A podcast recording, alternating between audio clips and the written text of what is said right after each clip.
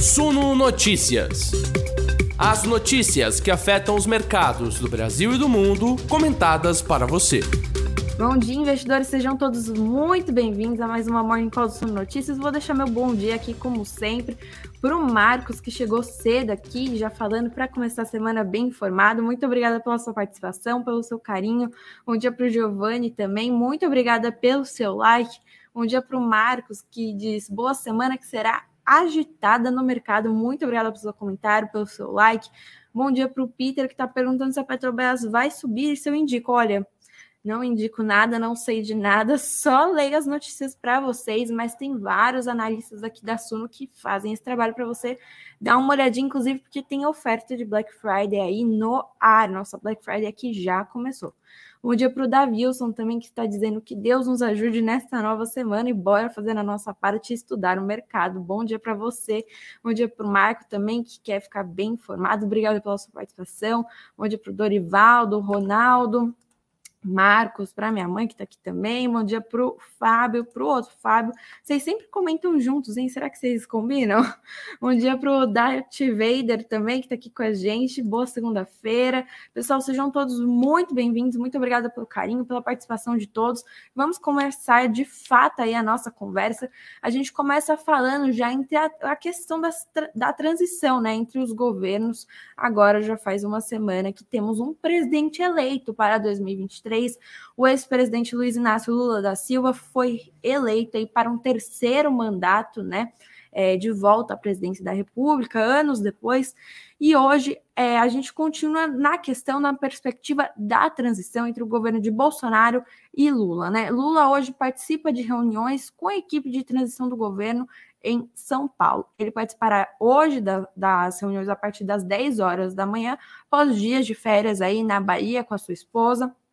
E o grande desafio aí que essa gestão é, traz, né, é, recebe, né, se depara agora, é negociar com o Congresso Nacional ajustes no orçamento de 2023, com foco inicial principalmente assegurar a manutenção do Auxílio Brasil em parcelas de 600 reais. O Auxílio Brasil, inclusive, que será renomeado novamente, sim, chamará Bolsa Família.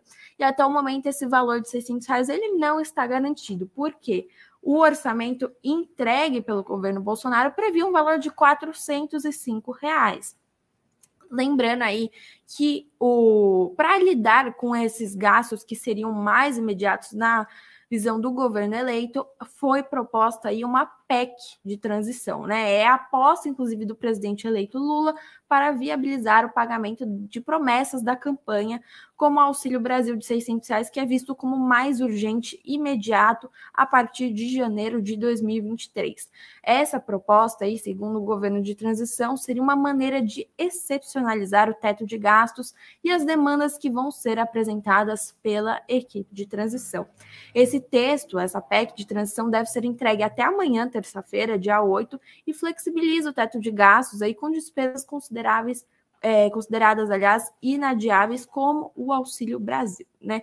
Também falando da questão de transição, o PT convidou André Lara Rezende e Pércio Arida para a equipe de transição de Lula. Né? O economista economista, perdão, André Lara Rezende já aceitou o convite para integrar a equipe de, de, transição do presidente eleito Lula, segundo apurou o Estadão, que o ex-presidente do Banco Central, é, o Pércio Arida, foi presidente do Banco Central durante o governo Fernando Henrique Cardoso, também foi convidado e a expectativa que ele aceite também participar do time de Lula, né? Lembrando que esses dois economistas aí são pais, né, considerados pais do Plano Real e expoentes do pensamento econômico no Brasil né? Ainda falando disso aí, essa tal dessa PEC de transição, ela gerou muita polêmica no mercado. Ela não foi bem recebida pelo mercado e já vem daquela questão da insegurança, né, na, da política econômica de Lula, né? Como será vista a economia pelo é, governo Lula em seu terceiro mandato, né? Nos primeiros mandatos, Lula teve alguma polêmica em relação a economia. A gente está saindo de um governo Bolsonaro que tem, é, na teoria, Paulo Guedes no comando da economia, que é visto como uma agenda mais liberal, mais é, favorável a reformas, a privatizações, e agora a gente tem Lula no poder de novo. é, muito do mercado né, se questiona se é, a questão econômica de Lula será a mesma dos governos passados, se deve haver uma mudança e se o nome escolhido para liderar a pasta, né, que será novamente o Ministério da Fazenda, é, será um nome que o mercado simpatiza, um nome mais político. Lula ainda não se pronunciou, não se decidiu, mas o governo de transição já trouxe a tal da PEC da transição, né? Essa PEC foi mal recebida no mercado entre os aliados políticos do PT também, e o vice-presidente eleito Geraldo Alckmin teve novas reuniões com representantes do TCU, né, o Tribunal de Contas da União, e autoridades em Brasília para discutir o caminho para pagar aí esse tal do Auxílio Brasil em parcelas de 600 reais já no início de 2023 e abrir espaço no orçamento para despesas prioritárias, né? Essa equipe de transição deve fazer uma consulta ao TCU sobre a segurança jurídica de se pagar o Auxílio Brasil via crédito extraordinário. Outra possibilidade também é pagar o benefício com recursos já previstos no orçamento, né? Que depois seriam suplementados com a aprovação da PEC. Dessa forma, a PEC pede aquela urgência prevista que ela teria de ser aprovada até 15 de dezembro para passar a valer até o, é, no começo do ano que vem, e ela poderia ser aprovada apenas em 2023. Contudo, ela sim será necessária para suprir os gastos esperados fora do teto de gastos, né? Todas essas despesas esperadas aí com, a, é, com as promessas realizadas na campanha do presidente eleito Lula é, gerariam aí uma despesa de mais de 100 bilhões de reais fora do teto de gastos, medida inclusive que o presidente eleito quer revogar, colocar uma nova regra aí no lugar.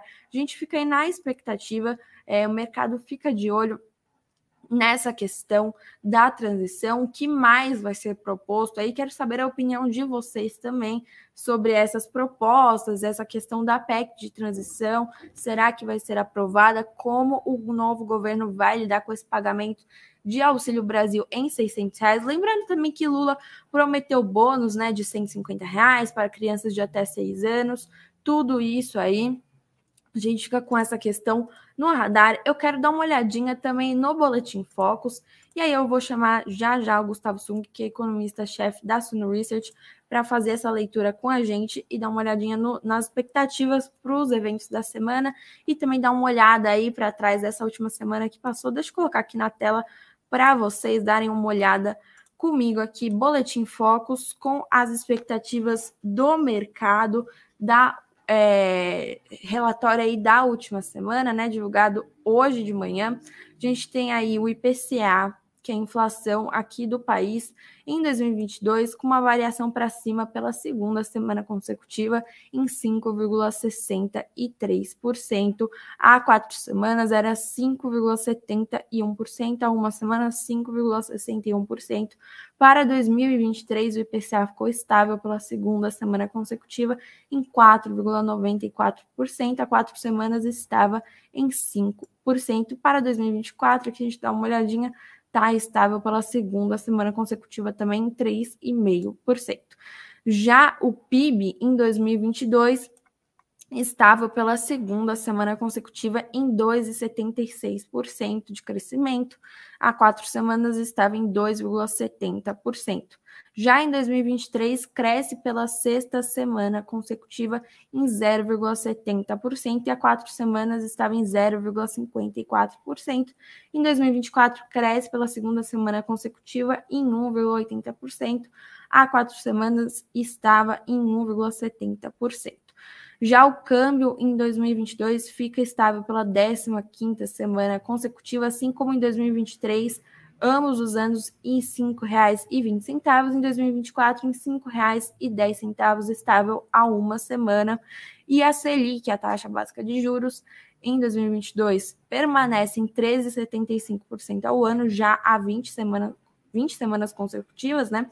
2023 permanece em 11,25% ao ano, já há nove semanas, e 2024 é, em 8% a taxa Selic, aí é, estável há 17 semanas. Deixa eu chamar aqui o Gustavo Sung para falar comigo, fazer essa leitura.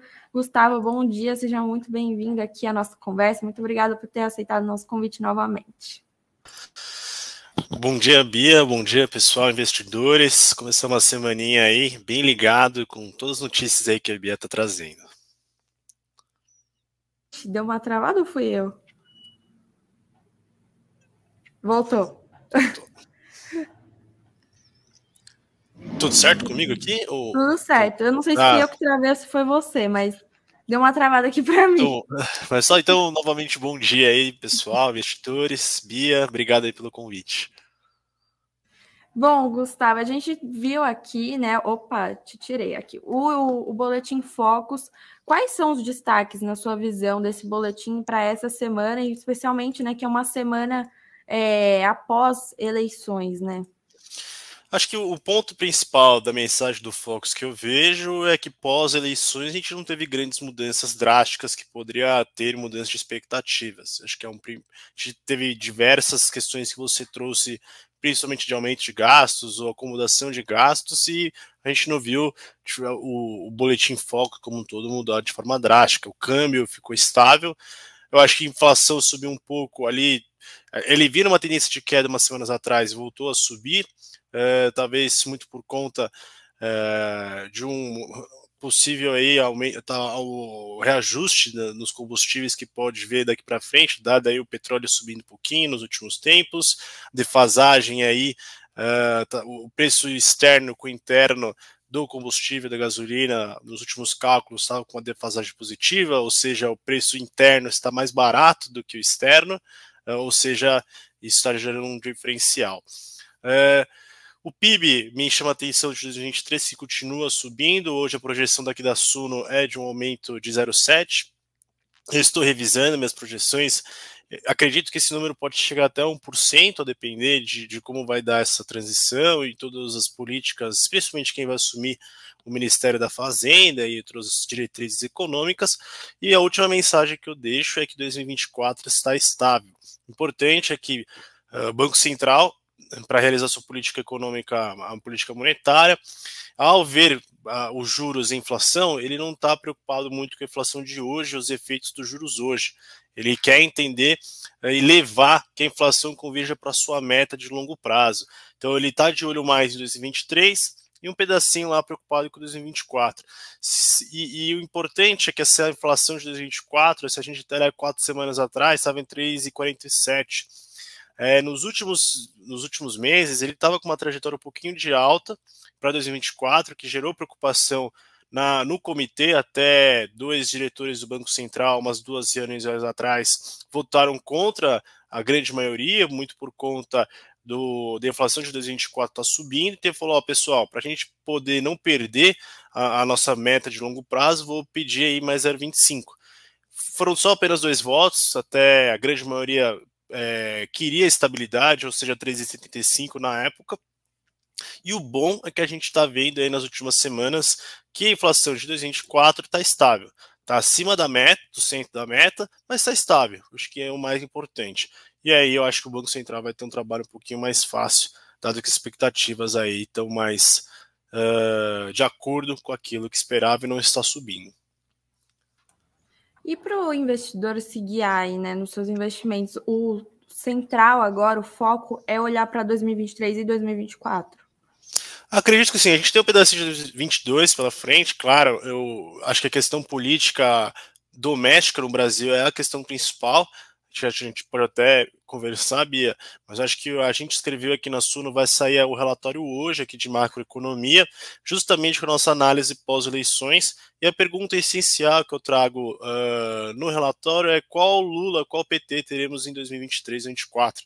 Eu acho que essa transição é muito importante para a gente entender as diretrizes que vão refletir sobre câmbio, inflação, juros, e assim por diante. Se a gente vê um PT, eh, um Lula mais Lula 1, vamos dizer assim, quando colocou o Henrique Meirelles para comandar o Banco Central e até realizou uma política fiscal um pouco mais responsável do que o Lula 2, uh, eh, e até quando a gente teve Guido Mantega com Dilma, que daí a gente viu um aumento do, da gastança dos cofres públicos abrir, e então a gente vai ter essa dicotomia, qual Lula teremos pela frente.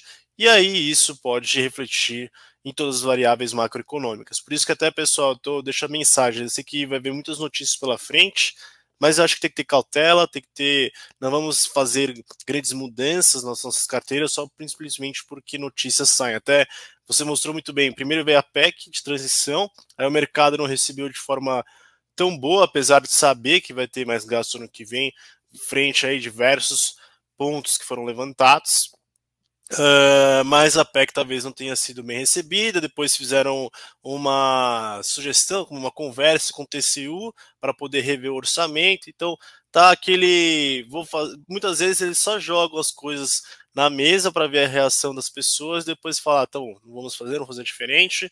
Então eu acho que a gente tem um pouquinho de calma para ver com certeza. E equipe econômica, quem vai assumir o Ministério da Fazenda, junto com uh, os seus secretários, projetos, outros ministros, eu acho que é o que vai definir muito uh, os ânimos uh, do mercado, dos investidores e principalmente aí para 2023, 2024.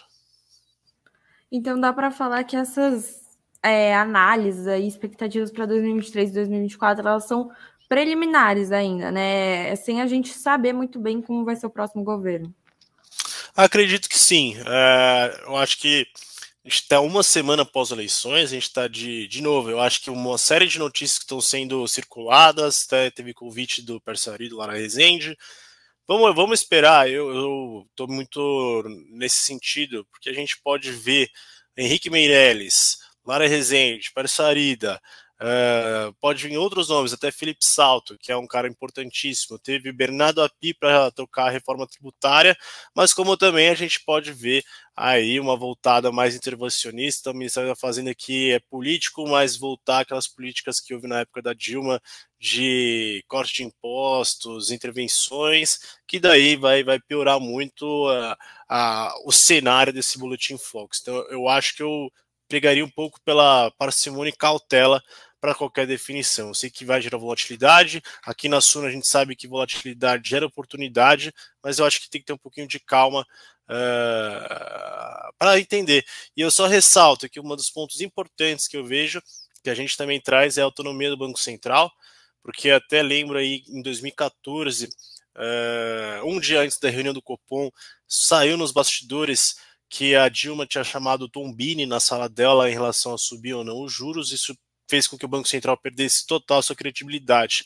E agora não, a gente tem uma autonomia do Banco Central uh, e que diversas vezes em seus comunicados ele deu uma puxão de orelha no governo federal porque estava gastando muito e já já no seu último ata já ressaltou, se a gente vê que a política fiscal está piorando as expectativas de inflação, a gente tem uma perda aí de sustentação e os preços começarem a subir, a expectativa piorar, a gente vê um mal-estar o Banco Central vai subir juros, independente do que aconteça, para segurar essa inflação. Muito por quê? Porque tem autonomia do Banco Central. Imagine ah, os políticos novamente tentando interferir ali na, na, nas decisões de subir ou não juros. Eu acho que essa autonomia é muito importante aí, é uma âncora de política monetária essencial aí que pode segurar um pouco 2023 2024.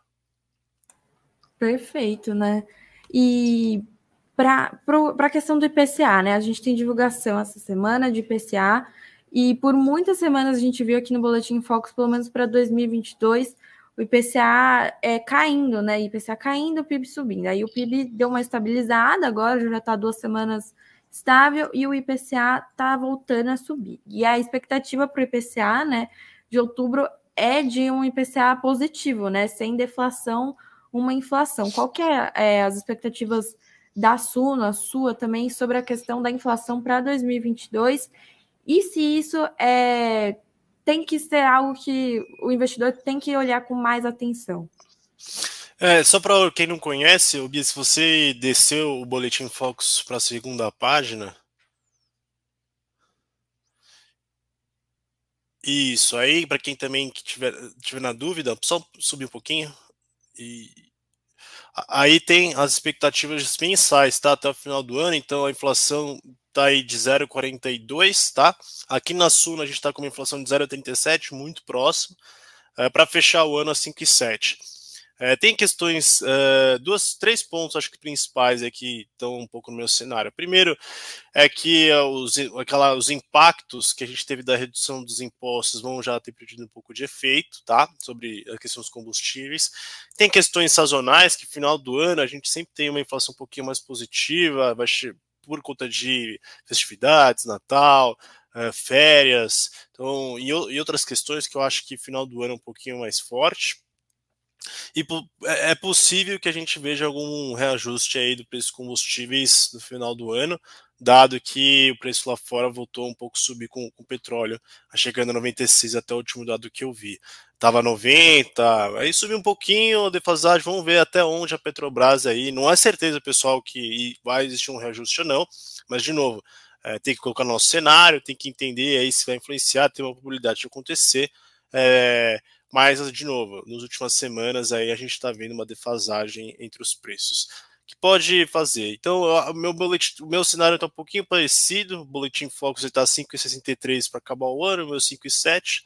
Eu acho que não tem muito aí de diferente para entre, entre os cenários, né? É, não deve vir uma grande surpresa, então, né? Acho que não, acho que não. De forma assim positiva, acho acredito que sim. A gente lembrar, pessoal, por que, que aconteceu é, deflações nos últimos meses. Primeiro, redução da alíquota do ICMS, que era 25, foi para 17, 18 em alguns estados, né? A média. Redução aí, corte até do, do PIS, COFINS, sobre também alguns como é, gasolina e etanol. Uh, isso fez com que caísse muito. Até o ICMS para questões de comunicação, né? TV por assinatura, uh, telefonia, isso também ajudou. Uh, e por fim, teve uma redução do preço de alimentos lá no exterior, né? As commodities agrícolas elas caíram, desaceleraram nos últimos meses, o que ajudou também aqui no Brasil. A gente tem uma leve redução dos preços dos alimentos, que também ajudaram aí o PCA a, a desacelerar como um todo.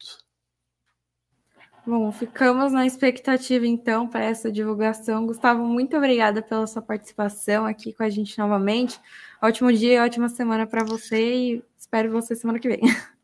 Obrigado, Bia. Obrigado, pessoal. Espero que tenha ajudado. Foi um bom começo de semana.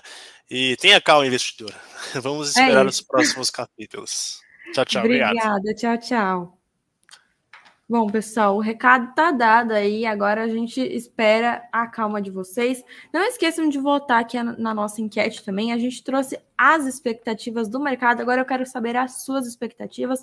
Vote aqui na nossa enquete. No final da nossa conversa eu dou uma olhada. E fiquem aqui que tem mais notícia. Por isso que eu chamei Gustavo cedo, porque a gente tem mais coisa para falar. Vamos falar de Petrobras, de dividendos aí, o que está acontecendo em relação a Petrobras. A gente vai dar uma lida aqui juntos, porque tem uma ação popular pedindo bloqueio de dividendos da Petrobras. Meu Deus, o que você acha disso? Calma que eu vou te explicar já o que está acontecendo. A Petrobras divulgou na semana passada, junto com seu balanço, a, é, o pagamento de dividendos, né? Cerca de 43,7 bilhões de reais em proventos, pagamento em duas parcelas de pouco mais de R$ 3,34 por ação preferencial e ordinária em circulação.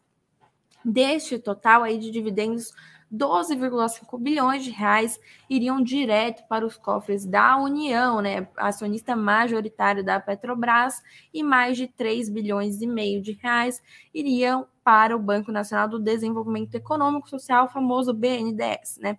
O processo que está correndo na Justiça Federal foi distribuído no fim de setembro e a União e a Petrobras apresentaram defesas prévias em 24 e 25 de outubro, respectivamente. Essa ação pede a concessão de medida liminar para bloquear o valor de 32,1 bilhões de reais a serem pagos pela Petrobras, a União, até que sejam realizados estudos que comprovem não comprometer a continuidade e competitividade da empresa, os investimentos né, da empresa, além de justificar o porquê da distribuição de dividendos tão desigual em comparação com outras grandes empresas do segmento. Lembrando também que na semana passada a Anapetro também entrou com uma ação no Ministério Público do Tribunal de Contas da União e na Procuradoria Geral da União para impedir a distribuição desses proventos. Será que os dividendos da Petrobras estão em jogo? O que você acha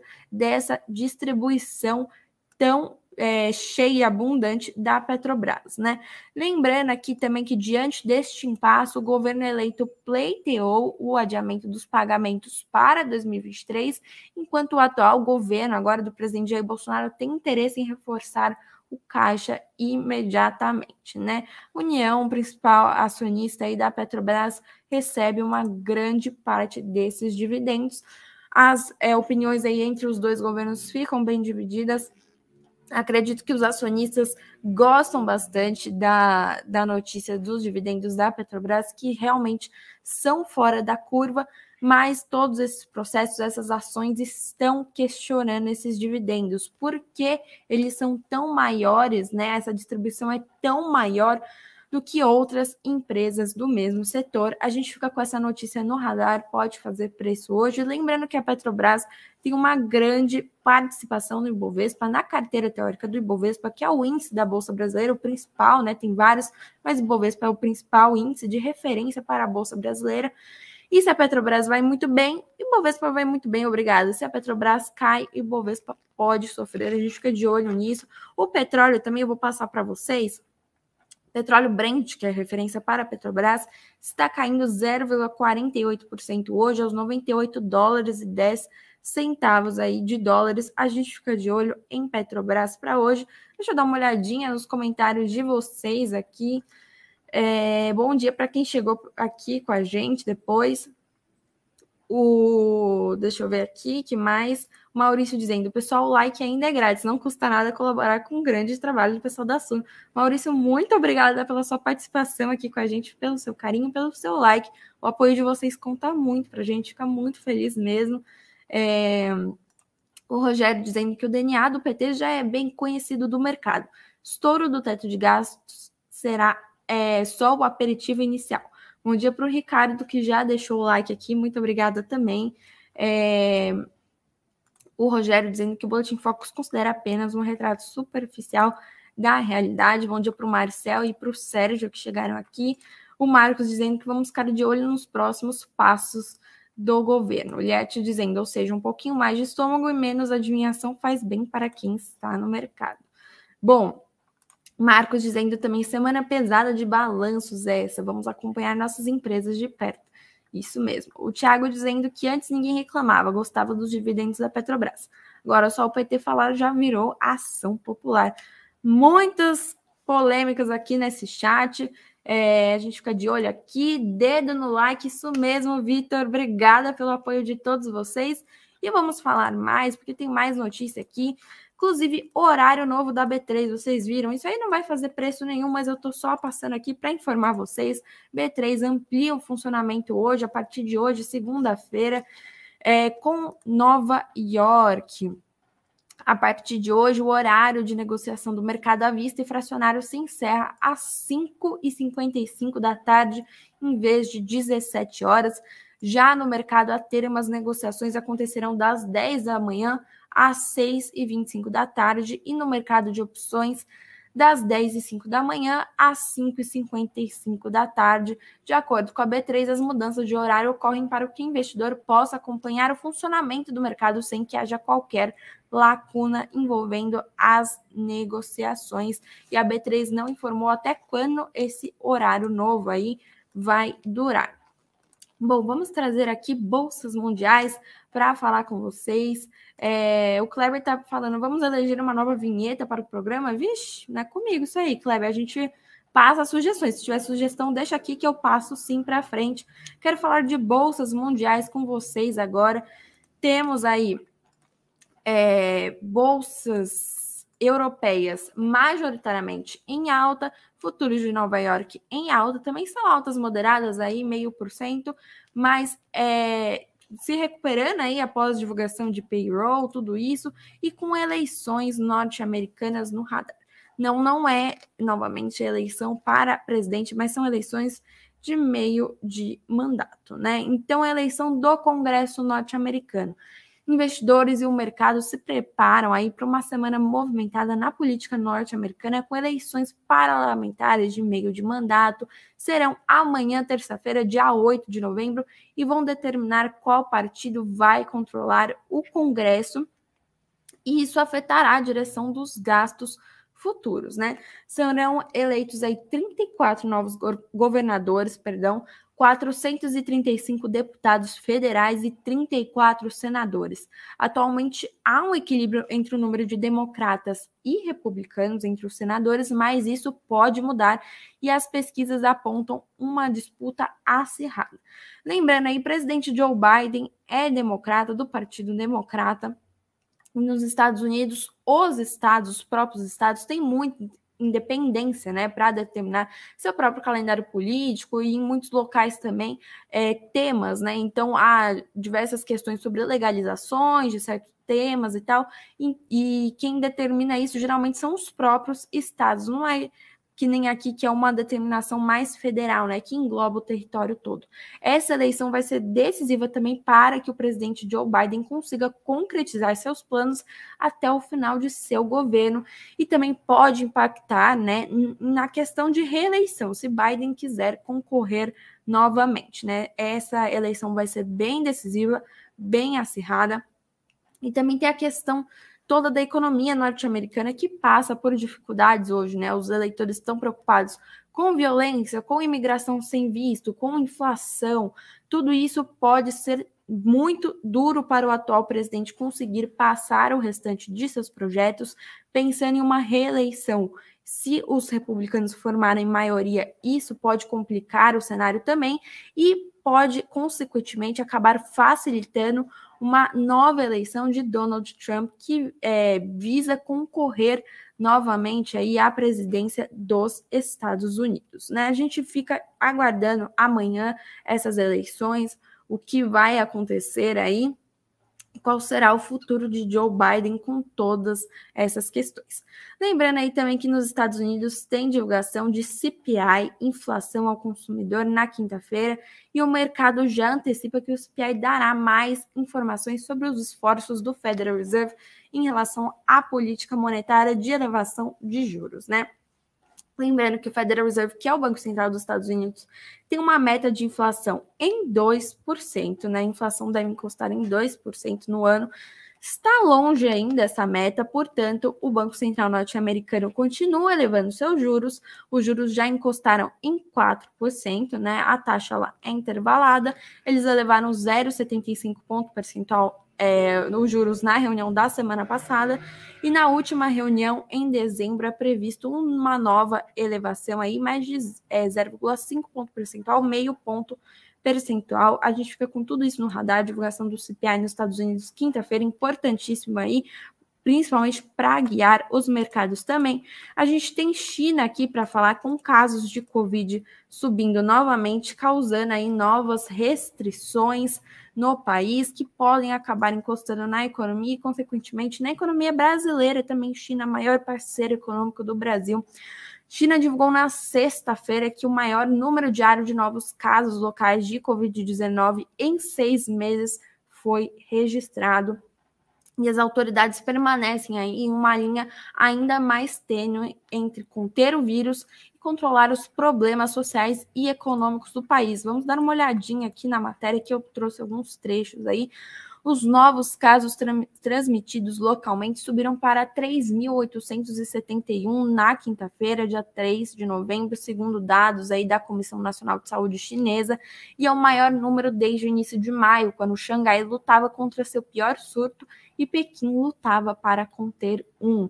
É, Xangai teve as bolsas despencando naquela época, em maio, com o aumento, né, o crescimento dos números de casos de Covid, fechou o país, né, a, a, fechou lá a província, o país ficou fechado também. Tudo isso, claro, acaba encostando na economia. As restrições lockdowns tornaram-se mais frequentes com a disseminação da altamente transmissível cepa Omicron e as fronteiras da China permanecem em grande parte fechadas. Né?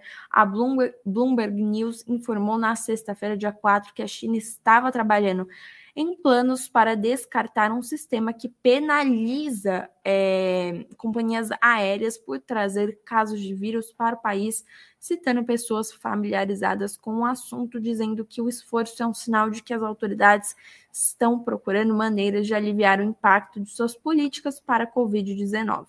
As tensões domésticas aumentaram constantemente este ano, à medida que as intermináveis restrições e lockdowns alimentaram a infelicidade da população.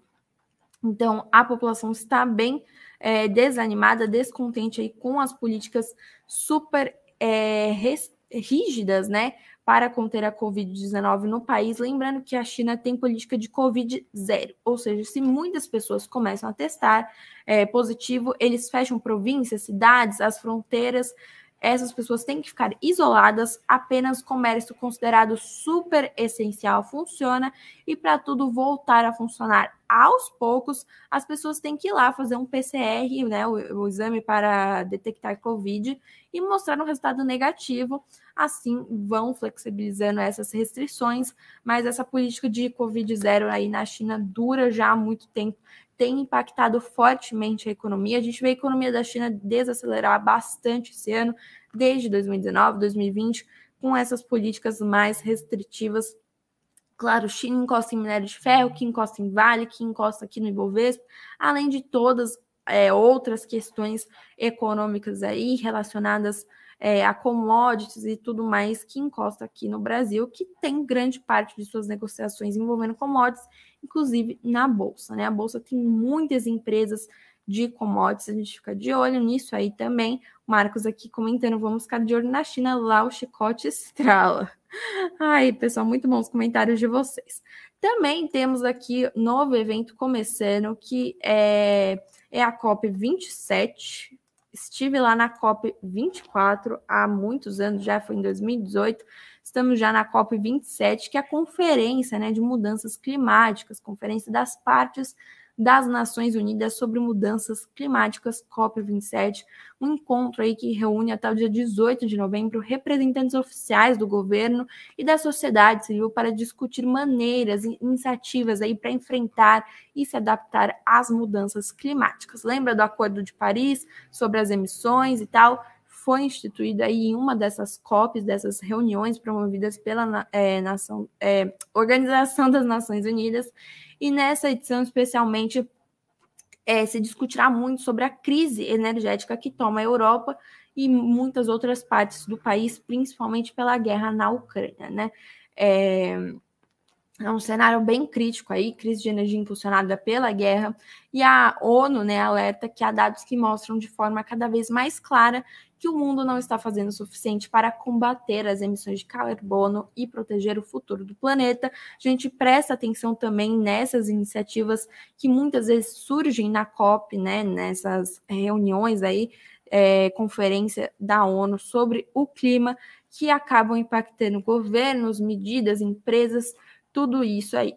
E para finalizar, eu vou trazer aqui uma notícia do Credit Suisse que recebeu uma proposta para vender operações no Brasil, afirma aí o colunista Lauro Jardim. Credit Suisse, que está passando por uma crise, recebeu abordagens para vender sua operação brasileira, afirmou o colunista do Globo, Lauro Jardim. E segundo o jornalista, o banco que segue em crise financeira recusou todas as propostas. Porém, o restante de suas operações na América Latina ainda pode ser vendido. É, a crise do Banco Suíço parece não ter fim. Em seu balanço referente ao terceiro trimestre, o Credit Suisse registrou prejuízo líquido de 4,3 bilhões de francos suíços, revertendo o lucro de 434 milhões no mesmo período de 2021. O resultado do banco foi reportado no dia 27 de outubro e, além do prejuízo, a receita caiu 30% na base anual dos três meses encerrados em setembro. Bom, a gente fica aí com essa notícia no radar também. Vou finalizando aqui nossa conversa. Tô vendo os comentários de vocês. Já vou colocar nossa música para a gente ver a nossa enquete aí. Voltem que ainda dá tempo a gente ver o resultado. Marcos dizendo: estamos indo para as compras de final de ano, Bia. Logo a China abre a porteira e tudo volta ao normal. No fundo, tudo se resume a dinheiro, né? É, o Fábio dizendo: os dividendos de Petro eram em cima do lucro e do desenvolvimento da empresa ou por venda de patrimônio a quem é que preço? Bom, quem souber aí responde. É, é isso, eu vou pegar aqui a nossa enquete, deixa eu encerrar aqui para a gente dar uma olhadinha. É, encerrando aqui, tivemos 231 votos, só que eu vou encerrar, hein? Quem votou, votou. Perguntei aí, na sua visão, como ficará a economia em 2023, né? A gente trouxe expectativas do mercado, agora eu quero expectativas da nossa audiência. 231 votos, muito obrigada pela participação de todos. 59% da nossa audiência acredita que a economia vai enfrentar dificuldades, mas ficará bem. 24% super pessimista diz que só vai piorar e 16% aí no caminho mais otimista diz que a economia ficará muito bem, pois já segue um bom caminho.